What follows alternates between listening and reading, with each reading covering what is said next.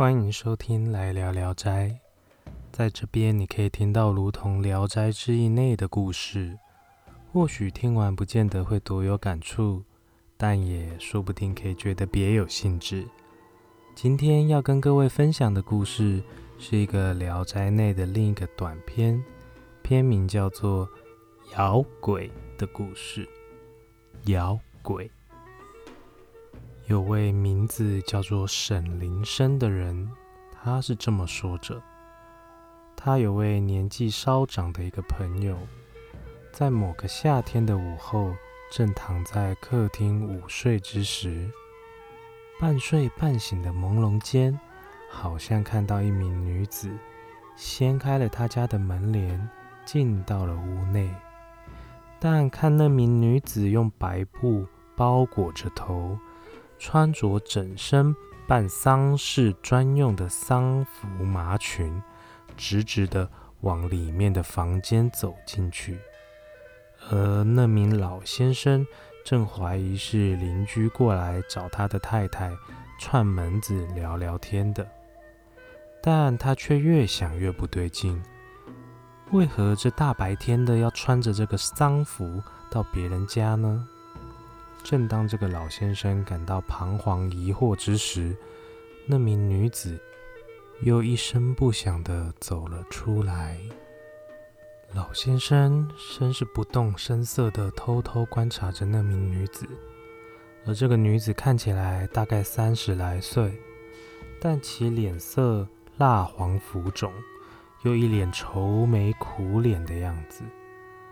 神态表情让人家感到非常不舒服，而这个女子还在客厅内走来走去徘徊着，又突然间渐渐地靠近到老先生午睡的地方。这个老先生故作镇定，假装还睡着，实际上是观察那名女子到底要做什么。没多久，这女子居然提起她的裙摆。爬上去压在老先生的身上，而那个老先生顿时觉得好像有千斤重一般的压在他的身上。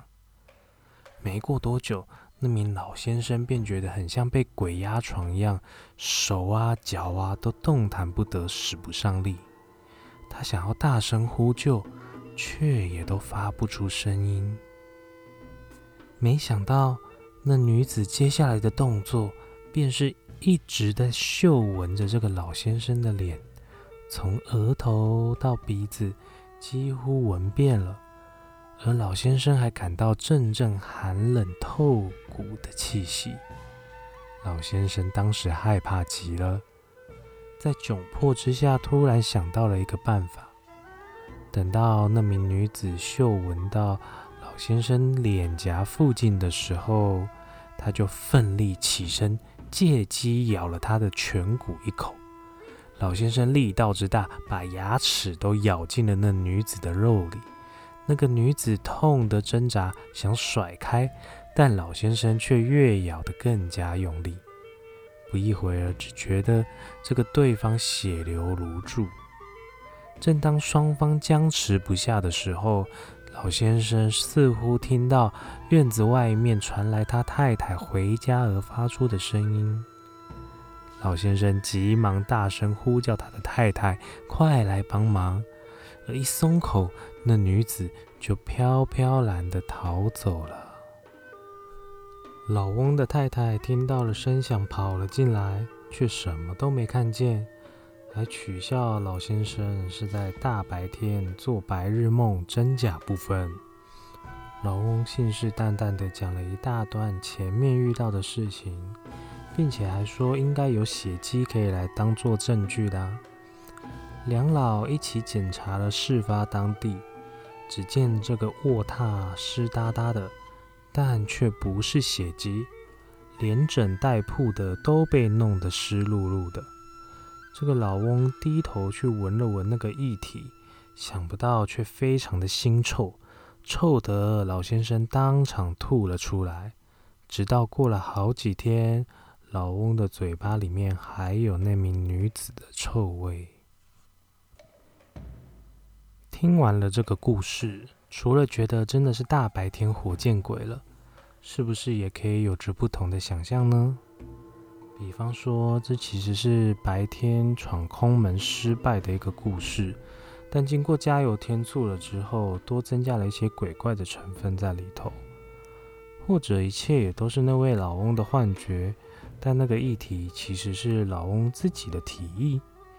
不过话说回来，如果真如故事内所描述的，是个大白天活见鬼的故事，也或许那位女子是刚过世不久的新鬼，也正因为如此还穿着这个丧服，也只是因为出自于好奇，所以对活人不断的嗅闻。没料到却被狠咬一口，说来这个新手鬼岂不挺无辜的呢？在《聊斋志异》内的故事，虽然跟花妖狐媚、奇人鬼怪有关，但多半都可以从中窥探一些人性层面的问题。毕竟有时候人比鬼更可怕，不是吗？最后，欢迎各位到我的 IG 留言，告诉我你想要听什么样的故事，或者可以点进我的简介里面随喜打赏，让我更有动力说故事给各位听。感谢收听来聊聊斋，我是掷地有声，那我们下次再见。